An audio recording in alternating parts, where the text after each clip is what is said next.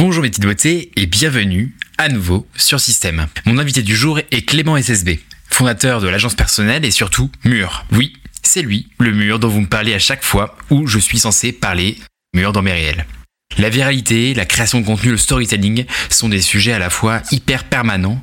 On raconte des histoires depuis la nuit des temps et tellement impermanents. Sur Instagram, on a l'impression qu'il faut suivre les trends, que l'algorithme change toutes les semaines, que tout est en changement perpétuel. Attendez-vous à découvrir les coulisses de la création de réels qui buzz à plusieurs millions de vues.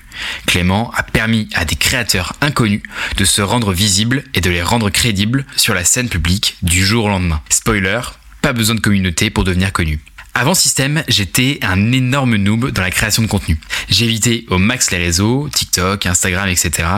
Je ne regardais jamais ou très peu de réels ou de shorts, mais il faut le dire, il y a quelque chose de beau, d'esthétique dans des réels bien montés. Clément nous révèle toutes ses astuces sans langue de bois. Selon lui, il faut être clivant ou en tout cas avoir des paroles clivantes, ce qui fait une belle nuance, et laisser des commentateurs faire régner le débat et apporter de la nuance. On a évoqué des théories importantes comme le sujet de la signature auditive, le fait d'être authentique dans sa création, est-ce qu'on doit jouer un personnage ou non Et ce qui fait pour Clément les meilleurs créateurs. Allez, je vous le donne, c'est leur capacité à prendre des éléments de leur quotidien, de le théoriser et de le redéployer dans un autre contexte. Mais à présent, mesdames et messieurs, mes petites beautés, je vous invite à accueillir Clément SSB.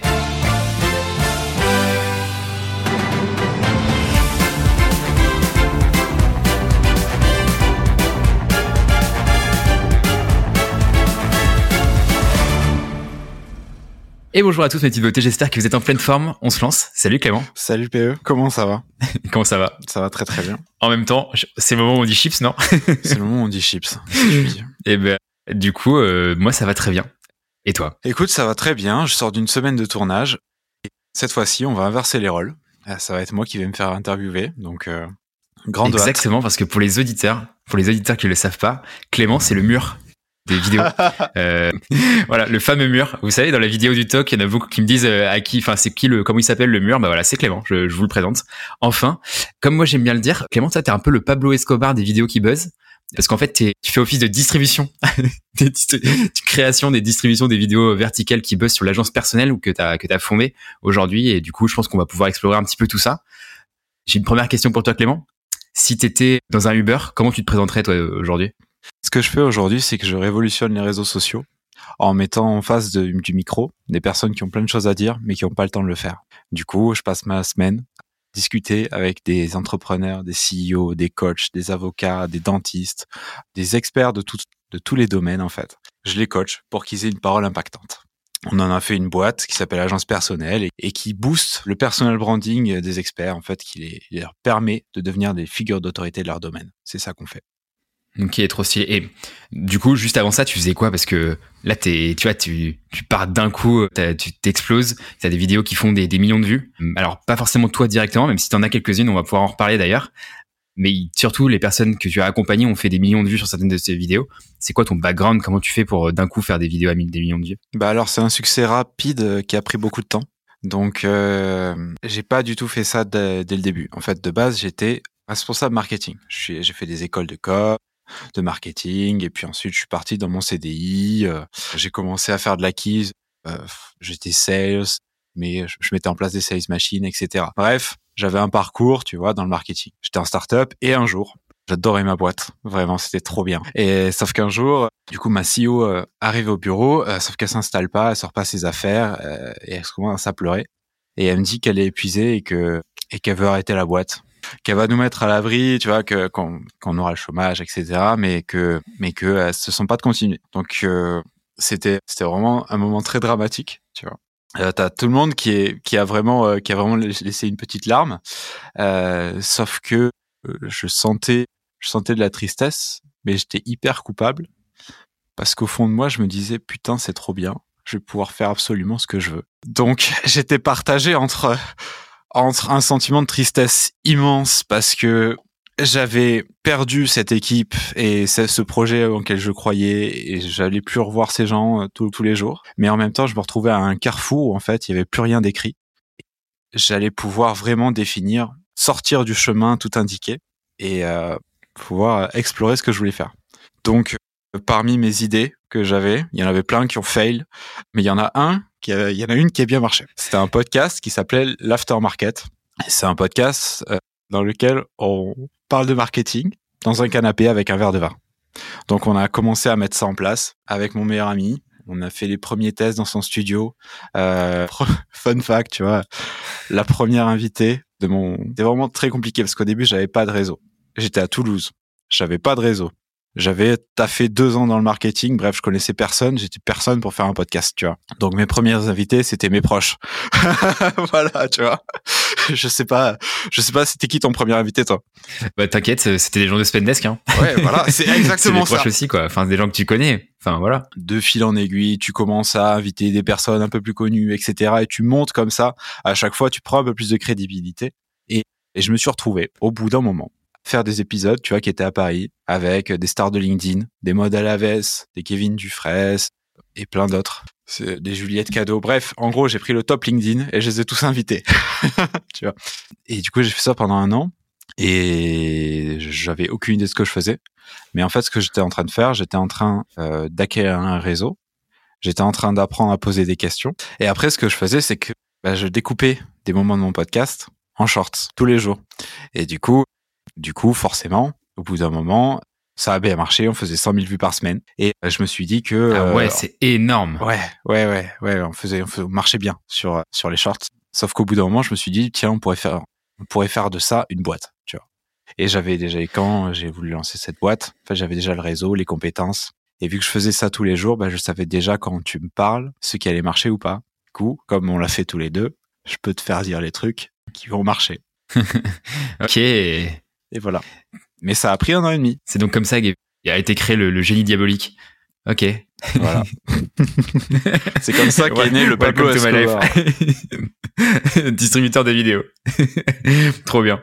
Ok, intéressant. Et du coup, aujourd'hui, tu dirais que c'est, enfin, c'est quoi une vidéo qui marche bien? Comment, comment tu la crées concrètement? Alors peut-être pas en donnant toutes tes, tes recettes secrètes, mais un petit peu. Fais-nous entrevoir un peu les, les quick wins, quoi. Alors, il y a une équation. En fait, ton équation, si tu veux une vidéo virale. Alors, de 1, il te faut pas de communauté. T'en as pas besoin. Euh, ça, on y reviendra peut-être. Je sais pas si tu as envie d'en parler. Mais pour une vidéo virale, c'est simple. C'est sujet fois timing, plus méthode fois charisme. Ok. Alors moi j'ai tout compris, mais euh, au cas où certains auditeurs n'auraient pas trop compris. Tu peux faire la meilleure vidéo. Tu peux être, tu peux être Barack Obama, tu vois, qui qui parle qui parle avec un charisme super bien, avec la bonne méthode. Euh, si tu parles d'un sujet dont tout le monde se fout, personne ne regardera ta vidéo. Par contre, si tu parles d'un sujet qui est très important, mais que c'est le mauvais moment, si tu parles d'un sujet, je sais pas, sur de l'écologie, alors qu'en fait on est on est, je sais pas, un jour où en fait tout le monde, c'est Noël, tu vois. Bon, ben en fait personne va t'écouter. Tu vois, personne est prêt à entendre euh, un discours moralisateur euh, le jour de Noël. Donc ces sujets fois timing. Le bon sujet au bon moment. Euh, parce que voilà, personne n'a envie d'écouter quelqu'un sur un sujet qui ne l'intéresse pas. Tu peux faire la meilleure vidéo du monde. Si le sujet n'intéresse pas, il n'intéresse pas. Voilà, c'était tout. Mais ça ne suffit pas. ça ne suffit pas parce que euh, tu peux avoir le bon sujet au bon moment. Alors déjà, c'est très permissif. Si tu as ça, déjà, c'est bien. Sauf que il faut encore euh, l'aborder de façon éloquente et bon, il y a une partie qui c'est le charisme c'est la façon de poser sa voix, c'est la façon de se tenir, c'est la façon de regarder la caméra ou pas. Justement, bref, ça c'est ça, ça s'apprend dans des cours de théâtre, dans des cours d'acting, etc. Il y a des personnes à qui tu peux souffler du charisme, tu vois, en leur demandant de se tenir droit, en contrôlant le rythme de leur voix. D'autres qui c'est plus compliqué, mais en général ça arrive. Nous on arrive assez bien, tu vois, par exemple, je trouve que ça, ça souffle, tu vois, du charisme. Euh, et ensuite à la méthode. La méthode, tu vois, c'est ça, on peut y revenir. Tu vois, tu suis un framework qui va capter l'attention, susciter de l'intérêt et puis apporter quelque chose aux gens avec ton Reels. Et donc, si tu as un sujet, un sujet qui est intéressant, qui est dit au bon moment, que derrière tu l'abordes avec de la prestance et que tu as une méthode pour capter l'attention, la retenir et puis en plus créer un espèce de référol, créer un espèce que les gens chope quelque chose de ton contenu et donc ils ont envie de le partager, là, tu es sûr de toucher le pactole. Et là, ça fait les chocs à pied. Ok, très stylé. Et du coup, quand tu parles de la méthode, donc j'ai comprends que c'est c'est pas du tout la majorité du rendu finalement. Quand tu parles de la méthode, grosso modo, c'est quoi un petit peu le framework que, que tu utiliserais? J'imagine qu'ils évoluent, mais tu vois, il y a quand même une tendance de raconter des histoires, d'avoir un hook, etc. Je t'ai un peu mâché la question, mais tu dirais que c'est quoi ton point de vue? Au début, c'était de l'instinct parce que bah, j'avais fait, tu vois, des, contenus tous les jours et le lendemain, je voyais si ça marchait ou pas. Donc en fait, j'étais comme une IA, j'étais entraîné, je savais ce qui allait marcher ou pas, et je savais si je tournais la vidéo comme ça, si elle allait marcher ou pas, et puis j'avais le feedback en direct. Donc au début, c'était l'instinct, et puis au final, il y a pas longtemps, j'ai commencé à théoriser ça, et c'est un framework qui s'appelle R, IR. Le A, c'est le A de attention, le I, c'est le I de intérêt, et le R, c'est le R de récompense. Attirer l'attention, susciter l'intérêt, récompenser. C'est-à-dire que c'est très simple. T'es sur Instagram, ok? T'es chez toi, il y a ta copine qui te parle en même temps. Euh, bon, bref, t'es pas très attentif. Tu scrolles. Et là, t'arrives sur ma vidéo. Hop, il y a une accroche qui arrive et qui va parler directement d'un sujet qui t'intéresse en, en cassant une croyance que t'as. Donc là, ça m'intéresse, c'est un sujet que je connais, mais il va à l'encontre de quelque chose que je crois vrai. Pour l'instant, je te fais pas confiance. Donc en fait, t'as juste mon attention, mais t'as pas mon intérêt. Ok? Donc si tu dis si, la phrase d'après est pas ouf, bah je vais quand même scroller. Ça, là, donc la première étape, c'est d'avoir une accroche. C'est très important. Mais ça ne fait pas tout, parce que tu as juste mon intention. Ensuite, il faut que tu suscites l'intérêt. Donc pour susciter l'intérêt, là, il va falloir que tu déroules ton concept. Dérouler son concept, ça veut dire que si tu peux, tu vas partir sur une histoire. C'est la meilleure façon de le faire t'as ton as ton idée dans ton reels, tu vas l'illustrer d'une façon euh, voilà avec une histoire. Après bon, je pourrais te faire un podcast entier sur le storytelling et la façon de raconter une histoire sans perdre l'attention, etc. Mais là, on y est pour euh, pour très longtemps. Mais euh, donc en fait, tu vas susciter l'intérêt, tu vas expliquer ton concept, tu vas expliquer ton histoire, tu vas me transporter, tu vas me mettre dans tes chaussures pour que je comprenne ton point, pour que je comprenne ton concept ou pour que je vive l'histoire avec toi. Ça c'est très important. Si je vais résumer le storytelling, c'est que tu dois me faire vivre ta transformation, ton histoire. Et donc une fois que j'ai suivi ta, ta, ta réflexion, tu vas susciter mon intérêt. J'ai regardé ta vidéo. Ok, tu m'as expliqué quelque chose, mais je dois en retirer quelque chose je dois être récompensé. C'est comme un chien, si tu veux. C'est comme, euh, si c'est, c'est exactement comme du dressage d'animal, si tu veux. C'est, tu dois avoir une récompense. Sinon, tu vas pas faire l'action. Sinon, tu vas pas regarder le prochain Reels. Si, à chaque fois que je regarde un de tes Reels, ça capte moins l'attention, ça capte moins l'intérêt, et à la fin, j'ai une récompense, ben, la prochaine fois que je vois tes Reels, ben, je vais, je vais les regarder pas jusqu'à la fin.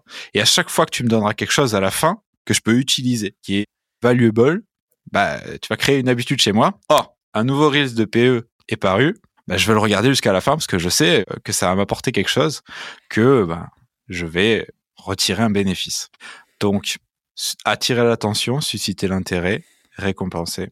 La récompense, ça peut être ton tips. Ce que j'adore faire, c'est quelque chose d'actionnable, de concret, et que tu peux mettre en place demain. Typiquement, imaginons que tu dises, que tu fasses une vidéo sur le sommeil. Ok? Tout le monde dit euh, oui, j'ai bien dormi. Pourtant, 90% des Français manquent de sommeil. Tu vois? Ça, bon, elle est pas, elle est, faite à la volée. elle est pas ouf, mais voilà. Ok. elle est faite à la volée, mais on l'a compris.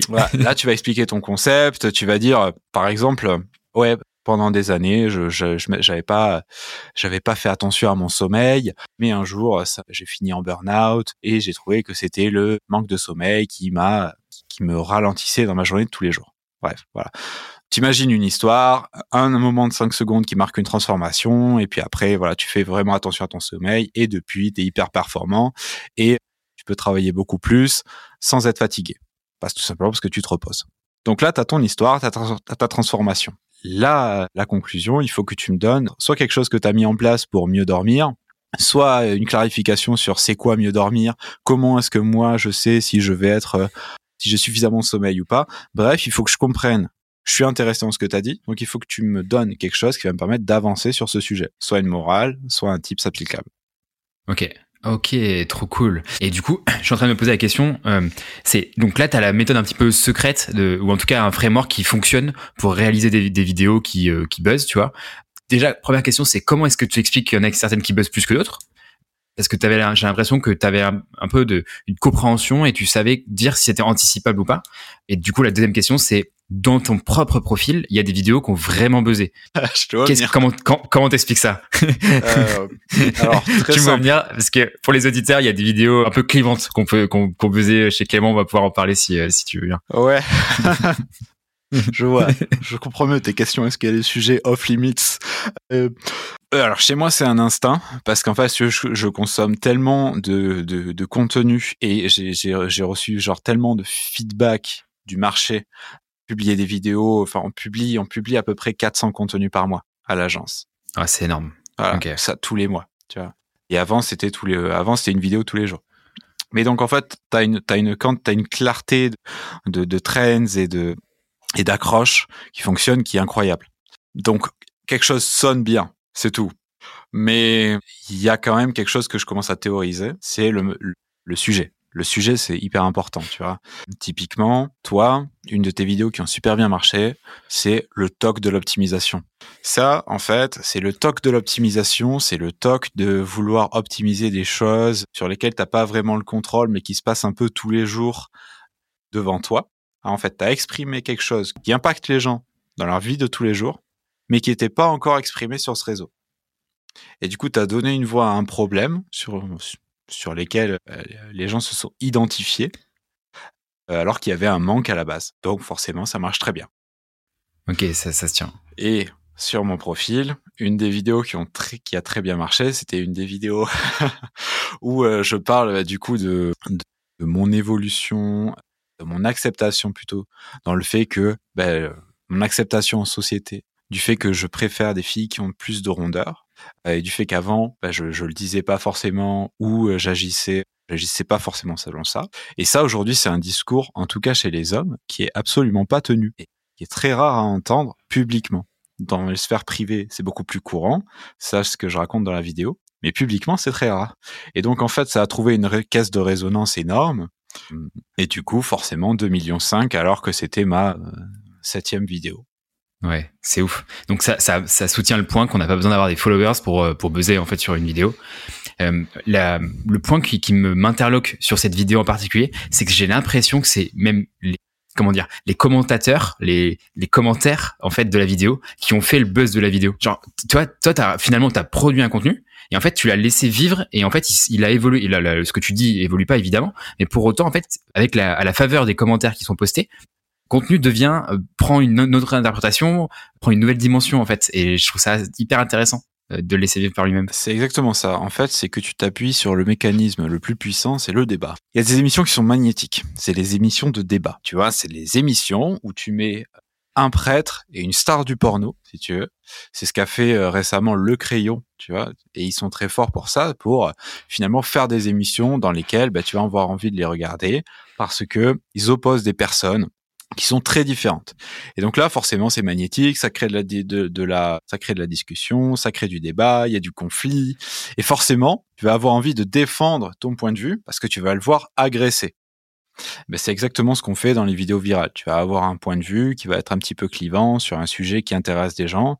Donc, tes partisans vont s'opposer à des personnes qui sont, qui sont contre toi. Et donc, ça crée, en effet, de la viralité. Et du coup, est-ce qu'il faut nécessairement être clivant pour réussir sur les réseaux sociaux? Ou est-ce que tu vois tu peux être un peu plus nuancé et, moins clivant quoi finalement? Alors, le problème des gens nuancés, c'est que c'est des gens normaux. Et des gens normaux, euh, tu manges avec eux à midi. Quand tu rentres le soir, en général, ils sont là. Et tu à peu près une quarantaine de conversations avec eux si tu vis tout seul par semaine. Par contre, les gens clivants, tu les vois très rarement. C'est-à-dire que c'est très rare que quelqu'un te dise euh, je déteste la viande, je veux jamais plus en voir, et puis si t'en manges, t'es un connard. Par contre, c'est très, c'est très courant de dire ah oui c'est vrai, moi je, moi j'essaie de ralentir un petit peu la viande parce que c'est vrai que c'est pas, c'est pas forcément super pour l'environnement, mais bon c'est vrai que à Noël j'aime bien une petite entrecôte. En fait, ça c'est pas un discours captivant. Tu vois, tu peux l'entendre à tous les coins de rue. Le, magnétisme des gens clivants ou des paroles clivantes parce que t'as pas besoin d'être d'avoir d'être quelqu'un de clivant pour avoir des paroles clivantes ça c'est intéressant aussi Le magnétisme d'une parole clivante, c'est que c'est une parole inattendue, c'est une parole rare et c'est une parole du coup que tu ne peux pas avoir. C'est une parole qui va sortir du lot, c'est une parole extraordinaire et donc forcément c'est une parole qui attire l'attention. Mais t'as pas. Mais alors, tu peux formuler des paroles clivantes sans être fondamentalement clivant. Ce que j'avais dit au tournage dans cette vidéo sur les filles euh, qui ont des rondeurs, c'est que euh, parfois, tu tombes sous le charme, tu vois, d'une fille euh, qui est fine et parce qu'elle a une super personnalité et ça marche aussi et c'est pas non plus voilà. Mais ça, bien évidemment, ça s'est pas retrouvé au montage parce que sinon, ça aurait eu beaucoup moins d'effet. Ouais, c'est ça. Ce que tu me disais aussi sur une vidéo sur la douche froide par exemple, c'est justement en fait euh, dans en off ou en tout cas sur une partie du montage qui n'est pas du coup sur le rendu. Je disais que en fait ça fait un peu entrepreneur bullshit, tu vois, de dire euh, douche froide parce que ça rentre dans la caricature des gens euh, qui se lèvent tôt, qui font une morning routine, etc. C'est-à-dire les gens qui construisent cette morning routine après avoir réussi, en fait, qui n'a rien à voir avec ce, la réussite n'a rien à voir avec cette morning routine. Et donc, était un petit peu de nuance avec ça et tu m'as justement dit, bah en fait, si tu mets de la nuance là-dessus, ta, vidéo aura moins de répercussions et c'est le cas, je pense, effectivement. Bah bien sûr, parce qu'en fait, c'est ça. En fait, au tout début de ta vidéo, tu dis, ça fait un petit peu entrepreneur bullshit, mais moi, c'est vrai que les douches froides m'ont beaucoup aidé. En fait, tu désamorces, tu déclives ton propos. Tu dis, oui, je sais, c'est un peu bizarre, mais alors que si tu dis, non, mais les douches froides, c'est le truc qui m'a aidé et c'est le truc que tout le monde devrait faire et c'est pour ça que j'ai du succès. Tu vois, c'est beaucoup plus clivant que si tu dis oui, je sais, c'est un peu bizarre, mais bon. En fait, il faut que tu laisses les gens dire ça en commentaire. Il faut que tu laisses cette injustice là. C'est c'est entrepreneur bullshit. Tu l'as pas dit et du coup, il faut que tu laisses cette injustice là être résolue en commentaire par euh, par tes viewers. C'est hyper intéressant ce que tu là parce que ça, ça implique aussi énormément de, de pouvoir faire le dos rond. Et ça, tu vois, sur la vidéo du talk, moi, j'étais pas prêt. Hein. J'en ai parlé d'ailleurs dans un de mes podcasts, mais genre j'ai pris un shitstorm. Enfin, parce qu'il y a un côté d'anonymat dont j'ai déjà parlé dans ce podcast qui est où il n'y a pas en fait d'anonymat. Enfin, c'est que de l'anonymat sur Internet, donc il n'y a pas de, tu sais pas à qui tu t'adresses, et donc les gens sous couvert d'anonymat se sentent euh, legit de dire n'importe quoi et de t'insulter euh, comme ça, tu vois. Quand tu l'as vécu, et donc j'ai pris un shitstorm, mais énorme. Bah, pour être tout à fait honnête, les premiers jours, c'était un peu bizarre. Tu vois, je me suis dit, mais les gens sont vraiment hyper méchants, quoi. A priori, je me suis dit, waouh, si les gens ils perdent leur temps à mettre des trucs méchants, c'est vraiment qu'ils ont une vie nulle. Et troisième moment, je me suis dit, j'ai commencé à, j'ai pris un pote à moi m'a dit un tips, c'est qu'il faut à la fois soit mettre des coefficients de à quel point ils ont une vie de ouf, les gens qui te mettent ces commentaires-là ou pas. Et deuxième truc, c'est utiliser une voix de Gogol, pardon pour les Gogol qui écoutent ces podcasts, une voix de mongolien, pour chez tes personnes, une voix de, mongolien pour euh, lire ces commentaires-là. Et en fait, quand tu fais ça, euh, forcément, ça va vachement mieux. c'est ça, c'est ça. Et puis, en fait, il faut que tu arrives à te distancer de ces commentaires-là et se dire qu'en fait, ils te servent. Même quand on fait des vidéos parodiques de toi. Euh, ça, c'est plus compliqué. Mais mais sinon, alors ça c'est ça c'est un autre niveau de ça c'est un autre niveau de, de buzz, tu vois. Mais euh, mais t'as déjà eu ça, donc euh, donc en fait le, but c'est de se distancer et de mettre surtout pas répondre, tu vois, parce que tu ne peux jamais gagner. En fait c'est comme une chimère, tu vois. Tu vas couper tu vas couper c'est ça, tu vas couper une tête, il en repousse deux, et en fait tu ne peux tu perds du temps et c'est ce qu'ils veulent. Donc euh, et c'est marrant, mais ce que tu dis là complètement c'est ce que tu dis là c'est tu vois là sur la vidéo et je reprends désolé je fais plein de de rappel sur mon post, sur mes posts en fait sur euh, Instagram pour tous les auditeurs. Je vous invite à aller checker en même temps. Euh, enfin, si vous écoutez, comme ça, ça va vous permettre d'avoir une caisse de résonance et comprendre de quoi on parle. Mais je parle d'une vidéo sur le capitalisme et je dis que c'est le meilleur système. Et justement, en disant le meilleur système, j'ai eu des commentaires en disant Pierre Emmanuel, on n'a pas expérimenté tous les systèmes politiques qui existent, donc on peut pas dire que ce soit le meilleur. donc c'était assez drôle. Mais tu vois, le, premier réflexe que j'ai, c'est de foncer dans les commentaires et de dire mais si, euh, franchement, on a tout testé, blablabla. Et tu vois, je pense que c'est un truc qu'on devrait en tout cas je devrais apprendre à prendre du recul et laisser vivre en fait par lui-même ce poste sans avoir envie de, répondre directement quoi. Alors c'est très compliqué. Euh, c'est très compliqué. Le problème c'est que le problème, de toute façon tu l'as bien vu quand tu manges 10 commentaires par euh, minute. De toute façon, c'est pas capable d'y répondre, ils se fondent dans la masse et, euh, et voilà. Mais quand il y en a quelques-uns seulement, ça fait mal parfois. Il faut se distancer. Tout le monde n'a pas la même façon euh, d'y réagir. J'ai des clientes que ça que ça atteint beaucoup. Euh, bon, 10 millions de vues plus tard, sont vaccinées. Donc euh, la leçon, c'est que si ça t'atteint encore, il faut que tu t'en prennes plus. Ok, en mode antifragile quoi. Est-ce que tu dirais que justement toutes les moments où on parle de toi, même si c'est en termes négatifs, ça vaut le coup du coup? Tu connais la, la phrase de Donald Trump qu'on parle de bien en moi en mal euh, ou en bien. L'important c'est qu'on parle de moi. Je pense que dans le contexte d'une marque personnelle, il y a des limites. Euh, en fait, il y a des choses, il y a des prises de parole qui vont te fermer, te fermer des portes. Euh, tu vois, je, j'ai un client qui s'appelle Valentin Joliffe. Il est agent de chef dans le luxe. Euh, il me parlait finalement de, de ce qu'il fallait faire, de comment est-ce qu'il fallait gérer sa carrière lorsqu'on est chef pour finalement pouvoir travailler avec le luxe. Les grandes marques de luxe, Hermès, Louis Vuitton. Et il me disait que si jamais tu fais un deal avec la grande distribution, exemple, ou un annonceur un petit peu mainstream, mainstream typiquement qui passe à la télé, eh ben c'est mort en fait. Il te suffit de faire une, un seul partenariat et c'est mort. Tu tu feras jamais de deal avec le luxe parce que ton image a déjà été associée à cette image-là de mainstream, donc c'est plus possible. Et en marque personnelle, c'est exactement pareil. Il faut que tu fasses attention à ce que tes prises de position, tes prises de parole correspondent à ce que tu veux incarner.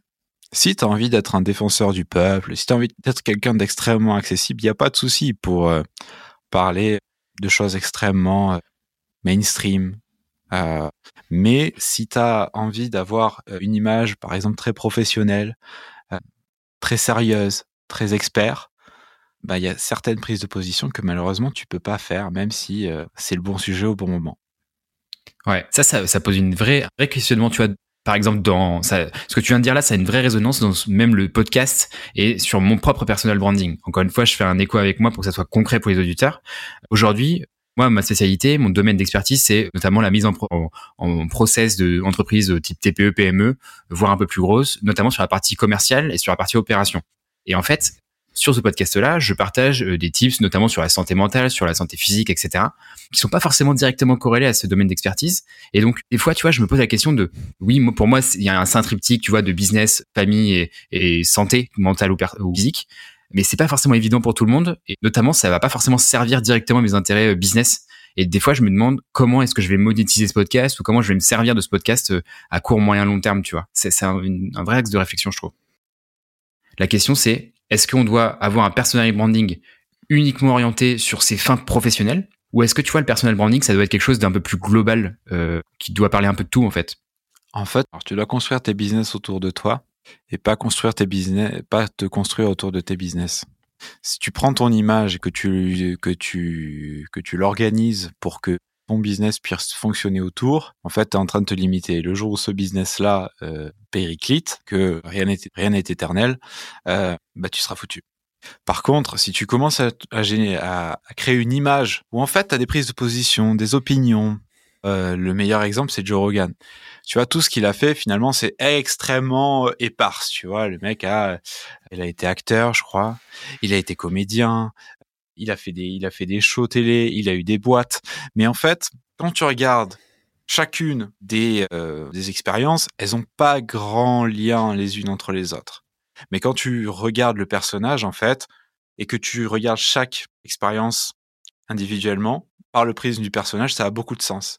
Parce qu'à chaque fois, en fait, il arrive à mettre de sa personnalité, à faire un business à sa façon. Et en fait, c'est comme ça qu'il a développé une marque personnelle si forte. C'est qu'en fait, il a créé la marque personnelle Joe Rogan et ensuite, il l'a déclinée dans plusieurs business. Ouais, c'est assez ouf. Et en fait, il injecte un peu de son ADN dans les, dans les boîtes qu'il développe, quoi c'est un peu comme une Rihanna quoi qui, qui, intervient sur différents business qui est plus du tout sur que sur de la chanson mais qui a une marque de fringues de ouf etc le but c'est que comme un chanteur tu vois qu'on reconnaisse ta voix que tu puisses chanter absolument n'importe quoi et qu'on reconnaisse ta façon de chanter ou ou ta façon de faire de la guitare et ben le but c'est que tu puisses monter à peu près n'importe quel business et qu'on se dise ah ouais mais c'est cohérent tout ça en fait. Je vois sa patte à quel point tu dirais qu'une marque personnelle aujourd'hui, c'est important à développer et surtout, ça va devenir important à développer demain? En fait, t'apprends rien quand je te dis que la publicité frontale, ça marche plus, que les gens ont besoin de sens et que surtout à l'ère de la surconsommation et, euh, et ces réflexions-là, plus que jamais, les gens achètent du sens, achètent une communauté. Moi, il y a une, une phrase que malheureusement je, je, dis très mal en français. Euh, je la dis en anglais, c'est make people join, not buy. Tu vois? Euh, Le problème, c'est que j'écoute beaucoup de contenu. Euh. En gros, euh, fais les gens. Faut, faut que les personnes rejoignent ta communauté. Il faut pas qu'elles achètent. Tu vois En fait, aujourd'hui, tu fédères, tu, c'est ce que fait Tesla, tu vois, par exemple. Quand t'achètes une Tesla, t'achètes pas une voiture. T'achètes une identité, t'achètes, t'achètes euh, une image et t'achètes finalement un club de personnes euh, qui sont très dans, qui sont, bon, qui a une vision de l'automobile un peu douteuse, mais euh, qui, t'as acheté une Tesla, non, il y a pas longtemps? Moi, non, je suis pas très voiture, mais en vrai, je pense que si je devais acheter une voiture, je pencherais plutôt pour une Tesla, je pense. Ok, bon. C'est une vision de l'automobile électrique, écoute. Il n'y a pas de souci avec ça. Euh, mais t'achètes un club, en fait, de personnes qui voient le monde d'une certaine façon. T'achètes pas vraiment une voiture.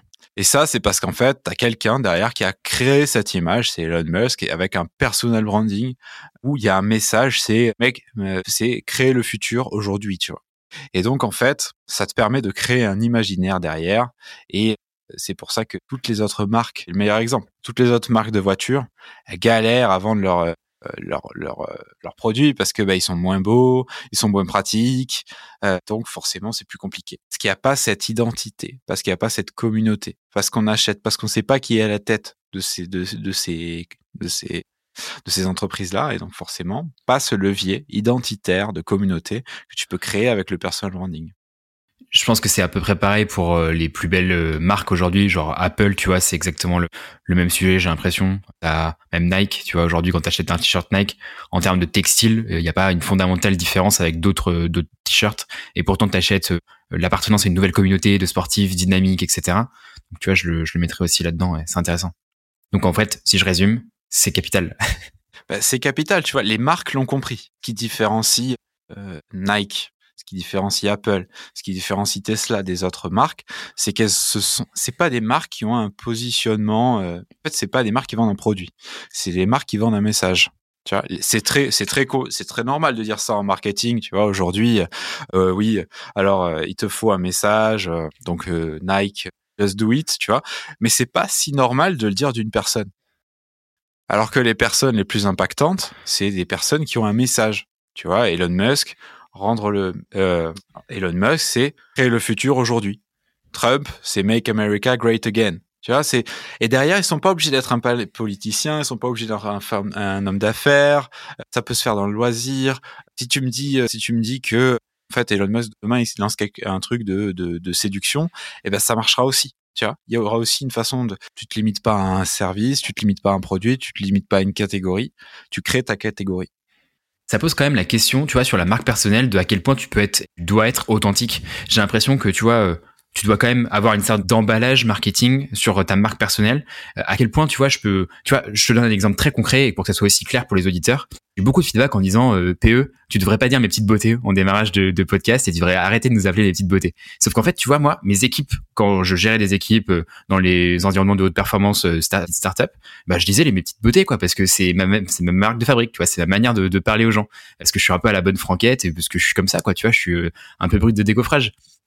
Donc, à quel point est-ce que je devrais garder mes wordings, mes manières de parler, de, m'exprimer de manière authentique, à quel point est-ce que je devrais les, délaisser pour peut-être avoir un plus bel enrobage euh, qui est plus euh, lissé, tu vois Alors, il y a deux choses là-dedans. Il y a la signature auditive et il y a rester soi. On va d'abord passer sur rester soi et en plus, ensuite, je vais te parler de la signature auditive. Euh, personne ne sera meilleur que toi à être toi. Donc, tu as tout intérêt à prendre ce qui est à l'intérieur de toi et à en faire ta force si tu vas à l'encontre de ce que tu es vraiment, que tu commences à te lisser, ben en fait, au bout d'un moment, tu n'auras plus aucun kiff à faire ton podcast parce que tu pourras plus être toi-même, parce que tu seras en permanence en train de te censurer. Et, au bout d'un moment, en fait, il y aura un jour où bah, tu pas sur enregistrer parce qu'en fait, tu n'en juste pas envie. Donc, puisqu'il faut voir les choses à long terme et que les jeux à somme infinie sont toujours plus intéressants, il faut que tu puisses te sentir bien. Et pour ça, il faut partir de ce que c'est, ce t'es toi, et voir comment est-ce que tu peux le faire rentrer, euh, pas vraiment le faire rentrer, voir les facettes de ta personnalité que tu apprécies, que tu sont pour toi bien, et comment est-ce que ça, ça peut combler un vide dans le marché, combler un océan euh, bleu, pas un océan bleu parce qu'on va pas utiliser de mots techniques, mais comment est-ce que ça peut combler un manque dans le marché? Comment est-ce que ça peut résoudre un, un besoin du marché, tu vois, de prise de parole, et, tu vas exacerber ces, euh, facettes-là de ta personnalité. Et ça va passer en effet par la signature auditive. Donc ça c'est un truc euh, sur lequel j'ai fait une vidéo euh, hier. En fait, c'est de travailler sa signature auditive. C'est de travailler sur certains mots, sur certaines façons, sur certaines tournures de phrases qui vont être extrêmement reconnaissables et qui vont créer une récurrence, un rendez-vous. Par exemple, pour les youtubeurs, c'est par exemple l'intro. L'intro, euh, un des plus grands youtubeurs euh, de tous les temps, ça a été FoussyTube. À un moment donné, ça a été un mec qui a eu, euh, qui a été parmi le top 10 aux États-Unis, énorme communauté. Et commençait, il commençait toutes ses vidéos par Hello, il gueulait, il gueulait un truc et je me souviens même plus de Hello Foussy Family ou je sais pas quoi. Mais en gros, quand tu suivais ses vidéos, t'attendais cette intro galvanisante. Et dans la vie de tous les jours, ça veut dire que tu peux mettre quelques quelques mots récurrents, quelques façons de dire les choses. Ça peut être tes petits mots à toi, tu vois. Par exemple, mes petites beautés. Ces choses-là, c'est les choses qui vont te faire, vont te rendre reconnaissable et en plus qui vont créer une sensation de rendez-vous. Donc moi, je le garderai. Ouais, c'est intéressant. Ok, je vais le garder du coup. Allez, c'est parti. de toute façon, j'avais prévu de le garder. tout à fait honnête. Euh, parce qu'il y a aussi un truc, tu vois, où euh, tu vois sur les podcasts comme ça, bah en fait c'est des trucs. Enfin, c'est comme euh, sur les Instagram, tu vois. Des fois, on me dit euh, sur Insta, mais toi, ce post-là, il parle de toi? Bah ouais, c'est ma page, quoi. Tu vois, ce post-là, il est écrit pour toi-même. Bah ouais, j'écris parce que j'ai partagé un journal de bord, parce que tu vois, je fais un peu building public avec ce, podcast et c'est c'est ok de parler de, de soi. Je pense sur nos espaces personnels. Deuxième truc, c'est je pense que pour préciser aussi aux éditeurs, c'est pas parce que tu as des, euh, des verbatims dans des, des, mots utilisés qui ont des signatures sonores particulières à un moment donné qu'elles peuvent pas changer. Je vous donne un exemple. Thibaut InShape, à un moment donné, utilisait le terme meule, par exemple. Il a totalement abandonné. Euh, il commençait toutes ses vidéos par, je crois, euh, salut les gens ou quelque chose comme ça. Qu'il a aussi abandonné. Et donc, en fait, ça se modifie au fur et à mesure de l'évolution du personnage, parce qu'il y a aussi un, une notion de personnage. Et ça, ça peut évoluer c'est OK, quoi. Totalement, ça peut évoluer. Et parler de soi, c'est le but du personal branding. Euh, mais ce qu'on peut te reprocher là-dedans, c'est que tu peux. Alors j'imagine, j'ai pas vu le poste en question, mais c'était peut-être qu'il était un peu trop tourné comme un héros. Ouais, c'était très, c'était trop descriptif sur moi-même, je pense. En fait, il y a deux positionnements. En personal branding, il y a deux écoles. Il y a ceux qui se positionnent comme le héros et il y a ceux qui se positionnent comme le guide. Et quand tu te positionnes comme le guide, tu dis, OK, toi et moi, on pense tous les deux qu'on est des héros. On est les héros de notre vie. Donc si toi aussi t'es un héros, en fait t'es mon concurrent. Tu comprends ce que je veux dire? En fait tu te bats pour de l'attention que moi je veux. Alors que si toi demain PE, tu me dis moi je suis le guide. Ben en fait, moi je suis le héros, je fais face à des difficultés, mais je cherche un guide. Tu es le guide, ben je vais te donner toute mon attention parce que tu vas me permettre d'arriver à ma situation terminale. Donc en fait, ce positionnement de guide est très intéressant parce qu'il te permet, c'est particulièrement vrai pour les entrepreneurs masculins qui parlent à des, qui ont une cible masculine. Positionnement de guide, il te permet de ne pas concurrencer l'attention que ta cible euh, cherche et plutôt de lui apporter des réponses. Et donc, en fait, à chaque fois, tu vas raconter tes histoires sous le prisme d'un guide qui accompagne le héros. Et quand tu te positionnes comme ça, c'est plus facile de garder l'attention. Typiquement, sans permission avec euh, Yomi, euh, Yomi Denzel. Trop cool, quoi. C'est exactement ça, je pense. Pourquoi? Tu vois, où il fait des recommandations. Bah, je pense que, tu vois, il, il a, euh, lui, son modèle e-commerce, formation, qu'il a développé et ça, ça a cartonné et maintenant il est vraiment positionné comme un guide qui explique comment achieve, comment atteindre ce, ce résultat-là. Exactement. C'est comme ça que je le lis en tout cas. Ouais. ouais. Il y a de ça. Trop stylé. Tu vois, j'avais une autre question, c'est très simple. Tu euh, fréquentes du coup euh, alors j'ai l'impression que c'est marrant hein, d'ailleurs hein. je fais un peu une virgule et vous savez euh, j'ai l'art de la virgule. Je sais ce que tu vas dire. Non mais j'ai l'impression que tu accompagnes beaucoup de personnes. Tu as l'impression enfin en t'écoutant c'est des personnes qui sont lambda et que tu les rends un petit peu un peu légendaires à la faveur de tes vidéos. Pour autant du coup moi je dirais que tu accompagnes quand même personnes atypiques que je qualifierais quand même de top performers qui sont, si elles sont capables de buzzer a priori, c'est quand même qu'elles ont des choses à partager qui sont pertinentes, intéressantes, en tout cas euh, différenciantes sur ce qu'on peut trouver sur le marché. Qu'est-ce que tu identifies dans ces personnes-là de, de différents euh, qui en font des top performers Quand on prend quelqu'un, problème, on n'a que des, on a que des top performers, on n'a que des personnes qui sont extrêmement atypiques et c'est pour ça qu'elles sont rentrées chez nous parce que tout simplement, ben, on est une, tu vois, moi je suis efficace que cinq fois dans la semaine, tu vois. peux pas m'enfiler plusieurs tournages par jour, c'est juste trop fatigant. Donc, enfin, sur le format d'accompagnement qu'on fait, donc on a des places très réduites. Et du coup, on a une grosse sélection sur les personnes qu'on accompagne. Donc, j'accompagne des personnes qui sont que je, en tout cas, on juge exceptionnelles mais qui sont pas forcément reconnus comme tels. Mais en tout cas, ils ont, ils ont un gros potentiel. Et ta question, c'était qu'est-ce qui les rend top performers, c'est ça? Ouais, qu'est-ce que tu lis chez eux? Qu'est-ce qui t'identifie chez eux de particulier, tu vois? Comme tu fréquentes ces gens-là au jour le jour, je me dis que tu as forcément vu des choses particulières, tu vois. Ouais, bah écoute, le plus flagrant, c'est Jean de la Roche-Brochard. Pour ceux qui le connaissent pas, c'est il est à la tête du coup de l'investissement de Kima Ventures, qui est le fonds de Xavier Niel. Donc, il investit, il investit dans une centaine de deals par an. ça en fait un des fonds d'investissement les plus importants en Europe. C'est un énorme monstre perso. Enfin, pour les auditeurs, je l'avais vu chez Lyon, qui était un format d'école du samedi qui était proposé par The Family, où il intervenait notamment sur la partie productivité, organisation. Et d'ailleurs, je vous recommande, chers auditeurs, je vous le mettrai en lien dans la description, un article qui est qui est vraiment lumineux sur s'organiser, s'organiser comme un robot pour vivre comme un humain, mmh. quelque chose comme ça. Monstrueux. Ouais, exactement. D'ailleurs, c'est le titre de son livre. Ouais, c'est ça. Bref, vas-y, je te laisse, euh, je te laisse envoyer. Donc, Jean, tu vois, c'est très simple. Bon, en fait, t'as pas, t'as pas besoin de faire grand chose pour qu'il dise des choses intelligentes. T'as juste besoin de lui poser une question. Et ensuite, il arrive avec des choses qu'il a théorisées. Et c'est le point commun, par exemple, avec mon associé Caroline. Euh, tu vois, c'est des personnes qui analysent leur quotidien, qui analysent les discussions qu'ils ont, et ensuite qui en tirent des schémas et qui les théorisent. Ils se contentent pas d'être des observateurs de leur quotidien, mais euh, ils se contentent pas non plus de consommer du contenu et de le régurgiter.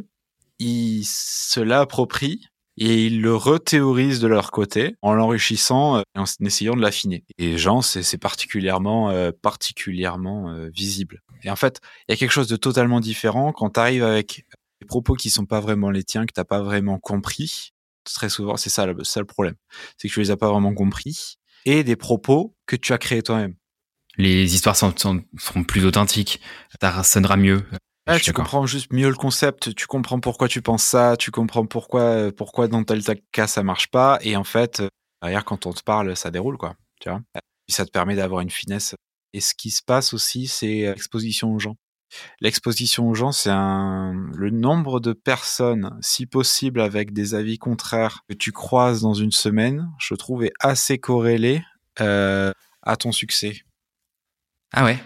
Ah ça hyper intéressant, c'est hyper euh, enfin contre-intuitif euh, comme comme vérité, je trouve. Si tu regardes, bien sûr, il y a des exceptions, tu as sur des business d'exécution pure, des boring business, tu vois, où tu fais de l'affiliation, paf, paf, paf, tu fais créer ta landing page, paf, tu, tu fais tes arguments, tu mets ta landing page, tu fais tes arguments, tu mets ta landing page, tu fais ta campagne Facebook, tac. Enfin, tu as des boring business comme ça, euh, sur lesquels tu peux, tu peux, tu peux performer en autarcie. Mais dans la plupart des business, plus tu fais des rencontres, parfois, parfois pas du tout de ton bord, en fait, plus tu vas acquérir une finesse et une compréhension des enjeux, soit de tes clients, soit de tes marchés, soit de ton marché, soit de la société en général, et plus tu seras capable euh, derrière d'avoir une réflexion riche et, euh, même des opportunités. Le, meilleur, euh, le meilleur exemple de ça, c'est les publicitaires. Tu vois, c'est les gens qui passent très peu de temps au bureau, en fait. C'est des gens qui passent la majorité de leur temps, en fait, dehors à regarder des choses. Hmm. Donc en fait, si je résume, c'est un peu la capacité à faire des liens entre ce que tu vois dans le quotidien et un peu le concept, le fait de le conceptualiser intellectuellement et le fait de rencontrer des gens et que surtout ces conversations que tu peux avoir avec les gens, tu puisses les réapproprier en fait, pas simplement d'être euh, actif dans la conversation, mais savoir comment est-ce que tu peux l'utiliser pour toi-même quoi. Exactement. Moi j'ai un exemple, un exemple rigolo. Chaque fois que j'arrive, euh, à chaque fois que je vois mon associé euh, Caroline, Caroline Mignot, elle me dit euh, oh non mais il m'est arrivé ça là. Je suis arrivé dans la boutique ils ont pas voulu me rembourser. Je vais en faire une vidéo sur l'expérience client tu vois tout con. Mais dès qu'il lui arrive quelque chose elle pense à comment est-ce qu'elle peut le transformer en contenu. Donc là on est sur la création de contenu tu vois mais euh, en fait elle pense comment est-ce que ton quotidien peut servir euh, ton imaginaire ta somme de réflexion et ton business? Ça me fait penser au, au concept du slow burn notamment Elliot Melier théoriser, tu vas avoir toujours un petit peu ces cases intellectuelles ouvertes, d'avoir des comme sur un ordinateur où tu as plein de dossiers ouverts en même temps. et à la faveur de tes lectures, à la faveur de ce que tu écoutes, de ce que tu parles, etc. En fait, tu, tu complètes un peu au fur et à mesure ces dossiers-là, jusqu'au moment où ton dossier, en fait, il va être complet à un moment donné, tu vas pouvoir lancer un projet. Et, et tu vois, il prend l'exemple de, je crois, c'est la tiny house par exemple. Tu vois, il a ou la permaculture, il a, il a lu plein de trucs, il a écouté des choses à droite à gauche tu vois, sans y faire euh, proactivement, euh, sans en faire proactivement un sujet à part entière, sans se dire, euh, vas-y, de telle date à telle date, je dois délivrer tel sujet. Juste, au fur et à mesure de sa vie, il a juste accumulé du savoir. Et puis à un moment donné, il a dit, OK, là, j'ai assez de, savoir sur ce truc-là, je vais, je vais passer à l'action. Et c'est hyper intéressant, tu vois, de se dire, tout ce que je vois dans la vie de tous les jours, je peux l'utiliser à mon avantage, quoi. Intéressant. Trop cool. Clément, toi, en tant que jeune enfant ou n'importe quoi, enfin, tu vois, quand t'as grandi, Comment t'étais? Est-ce que t'as as remarqué des choses particulières? Parce que aujourd'hui, comme tu es passé dans ce podcast, tu es euh, labellisé top performer. Donc euh, vas-y, dis-moi tout. Non, écoute, je pense, euh, en fait, c'est ce que je disais, Jean, dans une vidéo qu'on a faite. en effet, quand t'es enfant, il y a quelques moments marquants qui vont déterminer tes traits de caractère et puis du coup créer des tensions paradoxales. et moi, tu vois, par exemple, j'ai toujours été quelqu'un qui était plutôt dans le retrait. Et vu que tu es dans le retrait, tu vas passer énormément de temps à analyser les gens. Du coup, ça donne que j'ai une attention du détail sur les gens et une capacité d'observation qui est, énorme. Tu vois, genre, je me souviens précisément de n'importe quel détail, de des gens que je rencontre, je sais comment était leur montre, comment étaient roulés leurs pantalons, si le t-shirt était avait un pli ici ou pas. Enfin bref, j'observe et j'écoute énormément et j'en tire plein de conclusions, euh, mais que je vais, je vais pas forcément me servir, que je vais, j'ai juste besoin d'observer et, et, derrière, tu vois, ça crée euh, une capacité à observer, à poser des questions et derrière à les resynthétiser, qui me sert énormément aujourd'hui. En fait, je pense que j'ai utilisé un de mes traits naturels à mon avantage. Alors qu'au fond, l'intro, l'introversion, c'est quelque chose qui peut, peut aussi te ruiner une vie, tu vois. Ouais. C'est marrant, il n'y a pas de, tu vois, avec toutes les personnes que j'ai euh, pu interviewer dans le podcast pour l'instant, il n'y a pas de, de claire distinction entre extraversion ou introversion. Euh, il n'y a, y a pas, tu vois, un profil type qui se, qui se démarque particulièrement. Certains sont extravertis, d'autres sont introvertis, et c'est pas forcément un des critères euh, différenciants. Et est-ce qu'il y a d'autres choses dont tu te souviens quand tu es enfant, tu vois, je donne un exemple, et je te spoil un petit peu une des réponses. Euh, beaucoup de top performers qui m'ont dit qu'ils avaient une éducation extrêmement stricte quand ils étaient plus jeunes. Est-ce que toi, as, tu que tu as eu un, une enfance particulière ou tu étais un enfant particulier, que as, tu aurais des choses à dire? Non, non. Je pense que j'ai pas eu une. Euh, j'ai grandi un peu seul, euh, pas dans le sens où euh, j'ai pas eu énormément de cadres, mais parce que j'en nécessitais pas non plus. Tu vois, j'ai eu une enfance qui était qui était ce qu'elle ce qu'elle était ou euh, tu vois il y avait des il y avait des hauts et des bas et, et je pense qu'en fait ça ça m'a donné l'envie euh, ça m'a donné l'envie de réussir. Je pense qu'en fait sur tous les toutes les grosses personnes euh, tu vois Elon Musk par exemple je vais pas me comparer à Elon Musk mais mais en fait t'as toujours besoin d'une espèce t'as le droit t'as le droit euh, on entre nous. t'as toujours besoin d'une espèce tu vois, Elon Musk, par exemple, il se faisait, il, se faisait frapper à l'époque, à l'école, parfois au point de se faire euh, aller à l'hôpital après l'école. Et quand il revenait de l'hôpital, son père, il le laissait debout pendant deux heures, tu vois, et il l'insultait. Il disait qu'il était un loser, etc. Tu vois. Ok. Et en fait, ce même principe chez Steve Jobs, tu retrouves énormément souvent des, des tensions paradoxales en fait, où en fait t'as eu un, t'as eu, euh, t'as eu une enfance un peu un peu mitigé et du coup derrière ça te donne un besoin en fait de t'accomplir et tu peux pas c'est plutôt ça ça te ça t'empêche de te satisfaire euh, la norme et obligé de te récompenser Ouais, c'est vrai que c'est marrant, tu vois. Je trouve il y a, y a deux profils. Toi, tu, tu, tu, tu subis en fait, et du coup, ça te marque un petit peu à vie euh, ces, ces expériences-là. Soit en fait, il y en a qui arrivent à trouver ça comme une sorte de fuel pour nourrir un besoin de, de, de vengeance, je sais pas trop quoi, tu vois. Et, et je sais pas si c'est ça ou pas, mais pour on n'est pas là pour juger. Tu vois, je pense que dans tous les cas, c'est un peu, c'est un peu paradoxal. C'est quelque chose qui te pousse, mais aussi qui va te limiter. Enfin, c'est quelque chose que tu utilises comme fuel, mais à chaque fois que tu l'utilises, ça te consomme un peu. Ouais, c'est comme, euh, tu vois, genre dernièrement, les auditeurs ils doivent plus en pouvoir. J'en parle à chaque épisode. j'ai couru un marathon euh, qui était la pire souffrance de toute ma vie, by the way. Mais euh, ce que j'ai dit toujours, c'est que quand j'étais petit, on m'appelait le pingouin à l'école, tu vois, et je, je m'en suis servi un petit peu pour fuel justement de dire bah c'est bon le pingouin c'est fini en fait je, il n'existe plus enfin il existera toujours un peu parce que bah, paradoxalement, c'est c'est ça qui m'a fait devenir le marathonien aujourd'hui. Mais pour autant, euh, j'ai envie de tirer un trait sur ça, quoi. Donc ouais, ça nourrit. Trop cool, Clément. Euh, qu'on arrive à la fin de l'épisode, je vais simplement synthétiser l'épisode et, et, je t'invite à m'aider du coup. Si je suis complètement à côté de la plaque, on a parlé de plein de choses. On a parlé des tendances sur la vidéo verticale, comment tu l'as construit au fur et à mesure. Tu nous as partagé deux frameworks qui étaient très pertinents, je pense, et que les auditeurs peuvent utiliser du coup dès demain, dès aujourd'hui pour, pour créer leur propre vidéo, verticale. On a parlé de la gestion des haters. Euh, il faut faire le, le dos rond et puis peut-être euh, bah, laisser euh, l'éventualité de laisser comment dire les, les réseaux nourrir eux-mêmes tes posts et les faire évoluer par eux-mêmes. Euh, on a parlé de personal branding, à quel point c'est capital, à quel point ça va être nécessaire demain, tu vois, d'avoir une marque personnelle forte. Euh, on a parlé euh, que fait que personne ne sera meilleur que toi, euh, à part toi. Et ça, j'ai noté cette punchline parce que je la trouve vraiment particulièrement magnifique. Et bah écoute, merci Clément, c'était trop cool de t'avoir. Merci PE, merci de m'avoir invité. C'était avec grand plaisir. Où est-ce qu'on peut te retrouver du coup sur tes réseaux ou, euh, ou autres? Écoute, on peut me retrouver sur Instagram, Clément SSB, deux S et un B, et sur LinkedIn, Clément SSB, pareil. Euh, cool Clément, merci beaucoup en tout cas pour, pour l'épisode, c'était hyper intéressant. Je pense que les auditeurs ont plein de choses à, à réappliquer. Euh, encore une fois, euh, je vous souhaite une excellente semaine à tous, mes petites beautés, parce que je vais continuer à vous appeler mes petites beautés du coup. Euh, c'est très cool cet épisode et je... désolé, désolé, on va faire avec, faudra, faudra faire avec. Et puis si vous êtes là, c'est que vous devez y trouver un intérêt aussi, je pense. Sinon, vous auriez abandonné l'écoute depuis bien longtemps. si vous en êtes arrivé là, je pense que l'épisode vous a apporté de la valeur. N'hésitez pas à nous envoyer des messages de love à la fois sur les commentaires de posts, sur les messages, sur les réseaux de Clément. Envoyez des petits cœurs, ça va lui faire plaisir et ça me fera plaisir aussi. Euh, pareil, euh, n'hésitez pas à mettre des notes sur les épisodes.